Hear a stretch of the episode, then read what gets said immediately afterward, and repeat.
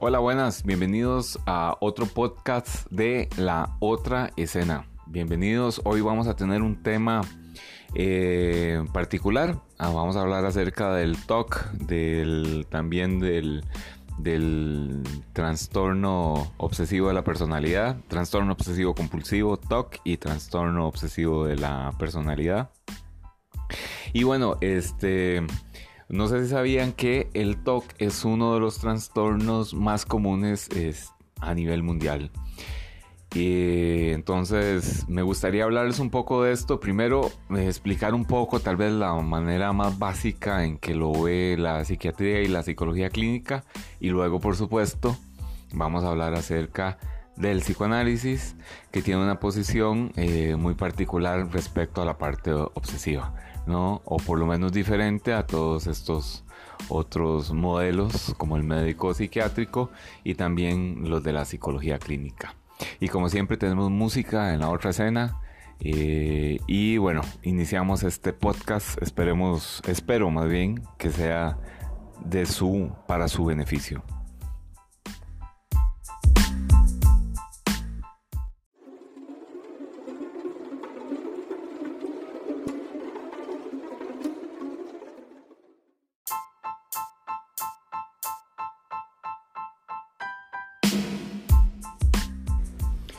Bueno, y lo primero que tendríamos que decir en relación al TOC es que es, es, bueno, se llama el trastorno obsesivo compulsivo y habría que diferenciar una cosa inicialmente y es la parte obsesiva y compulsiva.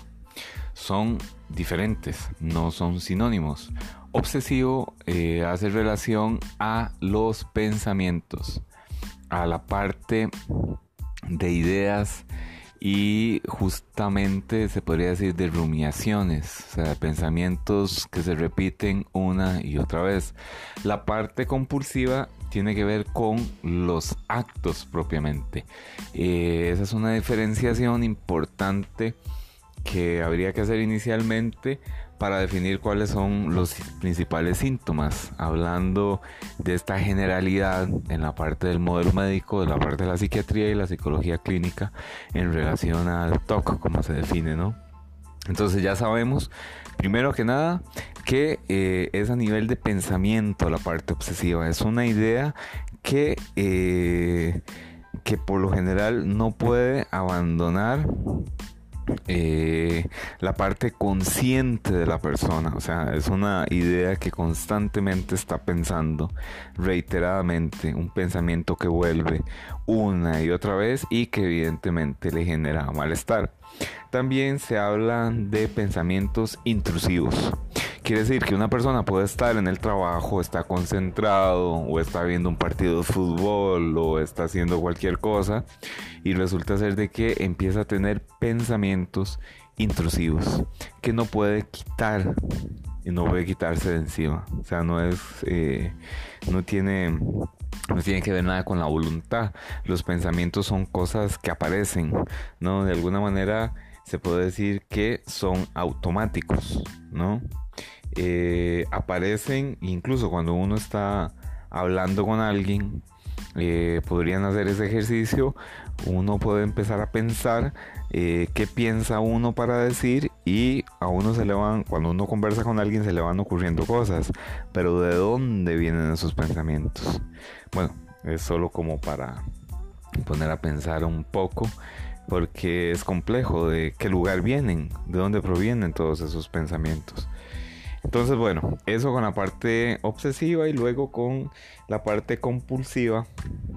Eh, tiene que ver con los actos que por lo general se relacionan con eh, lo ritual, o sea, quiere decir con rituales, diferentes tipos de rituales que hace una persona y tienen que ver o están asociados con que le den cierta tranquilidad. Con estos rituales la persona se queda un poco más tranquila, más a gusto quizás, más este... Eh, eh, tiene que hacerlo siempre, o sea, hay una legalidad que le dice que siempre tiene que hacer el ritual para que algo malo no pase, para que algo malo no suceda. Entonces, bueno, tiene que ver justamente con, con eso la parte compulsiva. Eh, falta hablar acerca de lo que son los síntomas propiamente dichos que se van a diferenciar o los podemos diferenciar en dos, en dos partes. La primera sería la obsesiva y después la compulsiva. En la parte de las ideas, de estas ideas intrusivas, va a existir primeramente ideas de contagio o de infección. Quiere decir que eh, si comen en una sodita, por ejemplo, en un restaurante muy, em, muy sencillo, eh, puede ser de que lleguen a tener algún, alguna, a contraer algún tipo de enfermedad o de virus, o si no se lavan bien las manos. Eh, hay ideas infecciosas, se llaman, ¿no? Son ideas infecciosas de que si hacen tal o cual cosa, este, les puede suceder algo. Ahora, este tipo de ideas infecciosas las puede tener cualquier persona. Lo que pasa es que en las personas que eh, tienen esta dinámica eh, ideativa, va a suceder que va a estar mucho más exacerbada. A todos nos puede pasar que en algún momento del día estamos haciendo un trabajo y empezamos, empezamos a recordar una canción, por ejemplo, y no nos la podemos quitar de la cabeza y muchas veces son canciones que no nos gustan. Esto es muy normal. Pero al obsesivo eso le va a pasar con mucha más frecuencia y mucha más intensidad. Entonces, bueno, ese es el tema con la infección. Y después está la verificación. La verificación tiene que ver con que cerró el carro. Eh, lo trancó y llega al supermercado y se devuelve para verificar si lo hizo correctamente. Se va de la casa, cierra la puerta con llave, pero después dice no sé si la cerré o bueno, estoy seguro que la cerré, pero voy a verificar. Entonces ese tipo de idea le quita mucho tiempo a la persona con TOC. Y luego de eso eh, hay otra y es la última y tiene que ver con la parte sexual. Eh, son tres cosas, la parte infecciosa, la verificación y después la sexual. La sexual tiene que ver con ideas eh, intrusivas que por lo general tienen que ver con la parte homosexual, ¿no? Em, o con relaciones no, eh, no permitidas. Entonces puede ser de que personas que em, se le cuelen pensamientos de cómo sería tener relaciones sexuales eh, con una persona de su mismo sexo, siendo ellos heterosexuales, no tiene nada que ver con la parte homosexual, porque también ellos tienen este mismo, eh, estas mismas ideas con personas que son cercanas, primos eh, o familiares muy cercanos, o piensan en prácticas sexuales que ellos jamás llevarían a cabo. Entonces esto les genera mucha ansiedad. Entonces son entre la verificación, eh, la infección, las ideas infecciosas de contraer un virus o alguna bacteria mm, que tienen que ver más que nada con el aseo. Y luego de eso em, con lo que es la parte de la sexualidad. ¿no? Eh, bueno, principalmente estas son las tres características sintomáticas en la parte obsesiva a nivel de pensamiento. Ahora vamos a ver la parte compulsiva.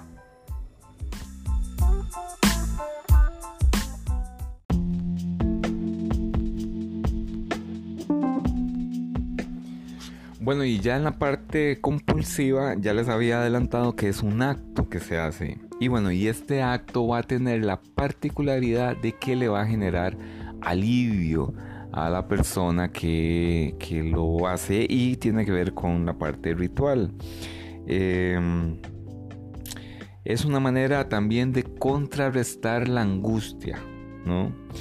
Porque existe el pensamiento, la idea de que si no lo hace, algo malo va a pasar, algo malo puede suceder. Eh, y esa compulsión se vuelve un ritual. Es algo que la persona hace eh, conscientemente muchas veces de que es algo irracional, como por ejemplo decir, em, si pasan eh, en este momento dos em, taxis seguidos, es que me va a ver muy bien en una entrevista de trabajo, por ejemplo, es una especie de ritual. O em, pensar de que Eh, si lleva siempre eh, cierta cantidad de dinero, le puede ir bien.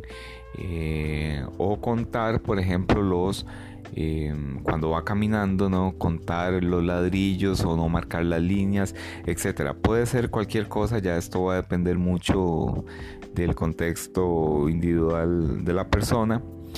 Y bueno, em, eh, esta va a ser la parte ritual propiamente, que tiene que ver con ese comportamiento que se hace y tiene que ver también mucho con el pensamiento mágico, de que, que era lo que yo les decía, que si no se hace algo, si no lo puedo hacer, ¿verdad?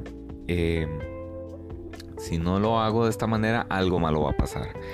Después, para seguir un poco más, otra cosa que ya no tiene que ver con la parte de eh, la compulsión ni con, em, ni con las ideas obsesivas ni con la parte obsesiva, sino que tiene que ver con la ansiedad.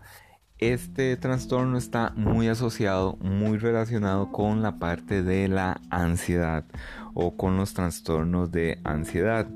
Em, porque eh, hay un tema eh, relacionado eh, directamente que estos pensamientos o la parte compulsiva de hacer actos eh, para generar cierta tranquilidad, como ya lo había dicho, generan mucha ansiedad al tenerlos o al no poder realizar ese acto. Generan mucha ansiedad y entonces uno de la ansiedad está muy relacionado, tiene una relación bastante alta con el trastorno obsesivo compulsivo. Bueno, y ahora vamos a ver eh, otra cosa que es una diferencia radical porque hay gente que lo confunde con el trastorno obsesivo de la personalidad.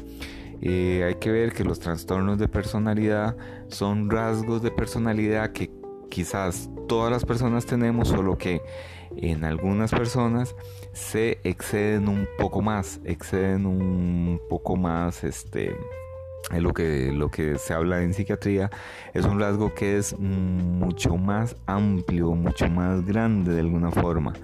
Eh, en algunas personas y ahí es cuando se vuelve un rasgo, un trastorno de la personalidad. Entonces el trastorno eh, eh, obsesivo de la personalidad no tiene nada que ver con el TOC son dos cosas totalmente diferentes porque el trastorno obsesivo de la personalidad está más relacionado al control, al tener un control de todas las situaciones que van pasando o que suceden. ¿No? Este, son personas que por lo general en el trabajo, si son jefes, les cuesta mucho delegar, les cuesta mucho, mucho, mucho este, em, decirle a alguien, mira, hacete caso, hacete cargo de esto. Son personas que quieren tener el control de todas las cosas que pasan. Bueno, entonces eso sería un trastorno obsesivo de la personalidad que tampoco tiene que ver nada con el TOC. Eh, ¿Pueden coincidir los dos? Sí, pueden coincidir, pero son totalmente diferentes. Que una persona que tenga trastorno obsesivo de la personalidad no es propenso o no, o quiere decir que quizás no es que esté más propenso a tener TOC, no tiene nada que ver uno con el otro.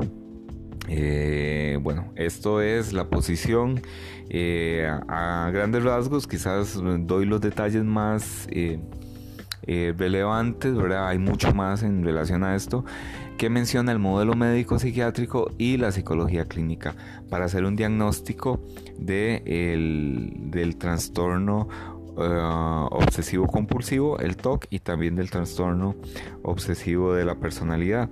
Y bueno, y el tratamiento que se propone eh, por parte de la parte del modelo médico y también de la psicología clínica es en primera instancia la parte psicoterapéutica y en casos ya bastante extremos de trastorno obsesivo compulsivo eh, pues eh, la medicación, ¿no? Y la medicación que utiliza, eh, que se utiliza es muy similar a la que se utiliza en, en la depresión, propiamente dicho. o sea, las mismas, los mismos medicamentos de la depresión son los que se le recetan a las personas con trastorno obsesivo compulsivo. Y bueno, ya para ir adelantando un poco más, vamos a hablar ahora sí de psicoanálisis que tiene una posición totalmente distinta en relación a esto. Vamos a hablar acerca de lo que decía Freud brevemente en relación a lo que Freud trabajó como neurosis obsesiva. Después, a partir del DSM-3, por ahí de 1952, ya cambió totalmente y se convirtió en trastorno obsesivo compulsivo y trastorno obsesivo de la personalidad. Eh, Freud los veía todo este tipo de sintomatologías asociados a la neurosis obsesiva.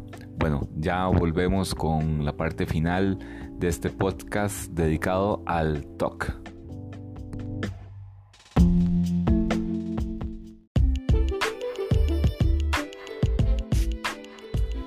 Bueno, y ya para terminar vamos a hablar de cómo ve el psicoanálisis, eh, los diferentes modelos de psicoanálisis, la neurosis obsesiva. Primero hay que aclarar que desde el psicoanálisis no trabajamos con los eh, criterios del DCM o con los criterios eh, que puede tener diferentes enfoques en psicología clínica respecto a esto, ¿no?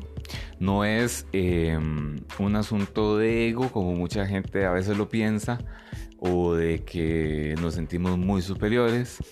En psicoanálisis, no, no es eso, es que son modelos totalmente diferentes, distintos. Y bueno, y hay que establecer eh, estas diferencias teóricas y también eh, no por gusto, no es algo gratuito, sino es porque eh, dependiendo de estas posiciones teóricas, así va a ser la dirección de la cura propiamente. Bueno, entonces primeramente les cuento que el TOC, la neurosis, eh, perdón, la, mm, el, el trastorno obsesivo de la personalidad, en psicoanálisis se le va a llamar neurosis obsesiva, como desde el principio lo planteó así eh, la medicina anteriormente, y bueno, y Freud acogió ese término en el psicoanálisis. Y ya después hay otros modelos en psicoanálisis y hasta donde ha llegado la reflexión psicoanalítica, donde se plantean ya otras posiciones que no necesariamente tienen que ser eh, hablar de neurosis eh, como tal cual. O sea, se, se ha abandonado también de alguna forma el término de neurosis porque el neurosis quiere decir enfermedad de los nervios. Entonces bueno nosotros en psicoanálisis no trabajamos con los nervios no eso vendría a ser un tema ya para eh, los neurólogos propiamente entonces em, pero en un inicio Freud planteaba lo de la neurosis obsesiva ahora eh, el modelo de Freud está basado y tiene una posición muy importante que es en relación a la represión. Entonces, eh, Freud plantea que en la neurosis obsesiva la represión va a fallar. Y entonces por eso él explica de esa manera los pensamientos intrusivos y los pensamientos en relación a la parte sexual eh, que tienen los obsesivos y también él va a plantear la parte compulsiva, ¿no? Como una repetición. Eh, la repetición tanto en lo, en lo, en, en, la parte de ideas y de afectos, también eh, en la parte de los actos, de los rituales. Entonces él va a hablar de los rituales obsesivos que se repiten, que el neurótico obsesivo tiene que repetirlos constantemente y que de alguna forma esos actos son un simbolismo, tienen un significado, un simbolismo en relación a lo que esa persona reprimió, ¿no? A las representaciones que esa persona reprimió. Y también este, el pensamiento tiene que ver con eso que está reprimido, solo que él planteaba que la neurosis obsesiva es más directo porque la represión falla, entonces se escapan pensamientos, em, por decirlo así, sin ningún filtro, o sea, no pasan por ese aparato psíquico que Freud inventó, que es que de lo que es inconsciente, se transforma en algo que se pueda tramitar en la parte consciente sin generarle angustia al yo de la persona, ¿no? Por eso Freud planteaba que la represión es un esfuerzo de desalojo y de transformación.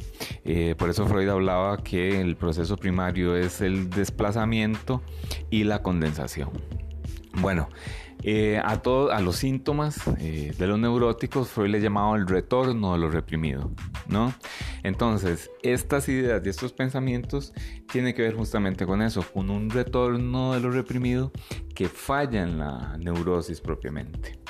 Ahora, eh, Freud también iba a plantear que todo esto que se reprime tiene que tener tiene que ver con las primeras experiencias de satisfacción. Quiere, ahí estamos hablando de la fase sádico-anal en la neurosis obsesiva.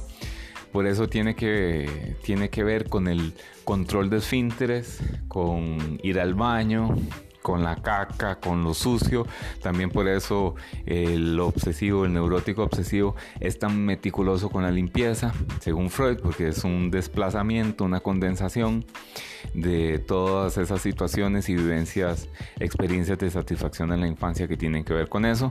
Y también tiene que ver con la bisexualidad, con eh, en un momento de la infancia en donde para Freud los niños no habían elegido un objeto de amor y no sabían si eh, les iba a gustar personas de su mismo sexo o eh, personas de su otro sexo. Quiere decir homosexual o heterosexual, ¿no?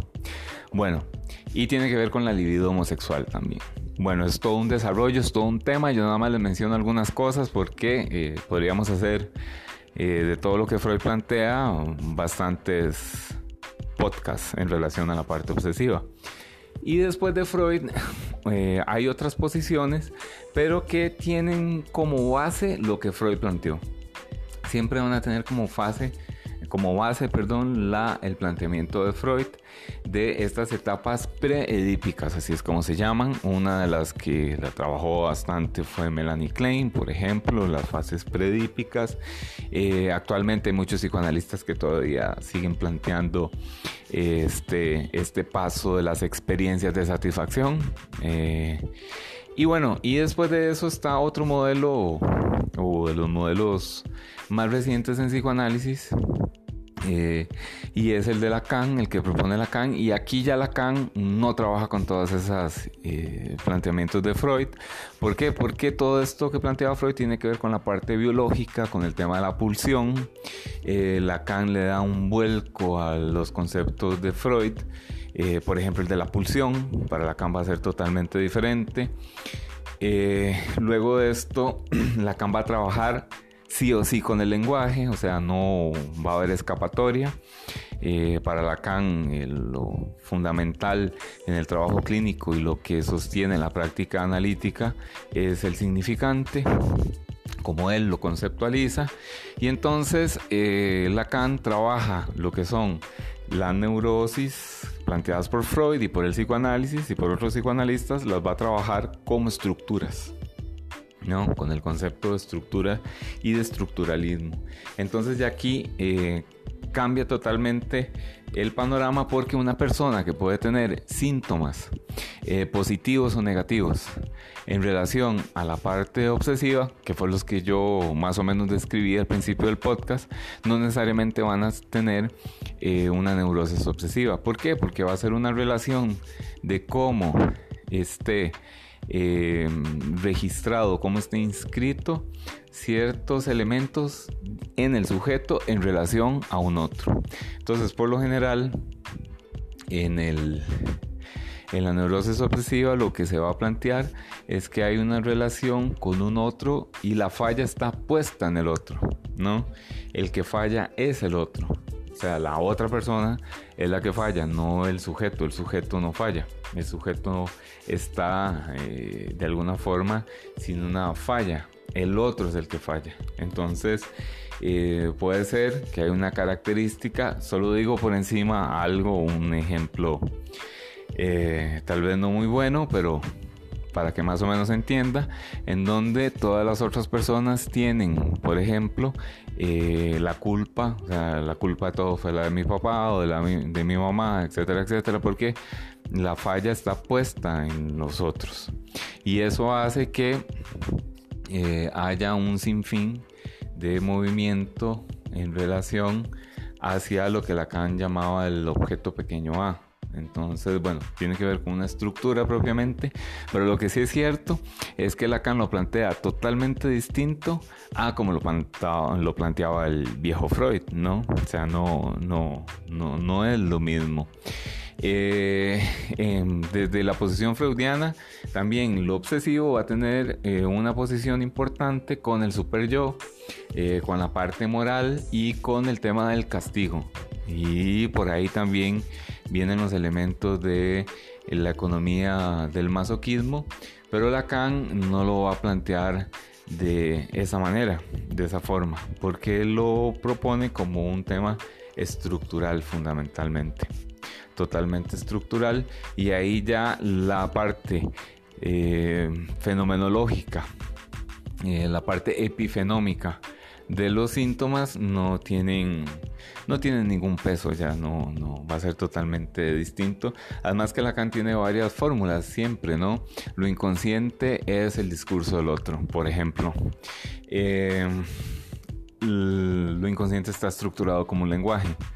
Entonces a partir de la noción de estructura de Lacan es ver cómo está relacionado ese sujeto en relación al otro entonces va a ser totalmente distinto. Y los síntomas eh, eh, en Lacan pueden ser eh, una guía para entender cómo está compuesta esa estructura, para tirar coordenadas de cómo está propuesta esa estructura, pero eso sí, no van a ser definitorios, porque puede ser que estemos, no estamos hablando de la parte obsesiva, sino de histeria o de alguna otra cosa en esa relación estructural que plantea Lacan. Bueno, entonces espero les haya servido este podcast eh, acerca de psicoanálisis, de TOC y bueno, y todo lo que ya hablé. Eh, nos vemos en la próxima. Si tienen alguna consulta o duda o crítica, por favor me la pueden hacer llegar sin ningún problema.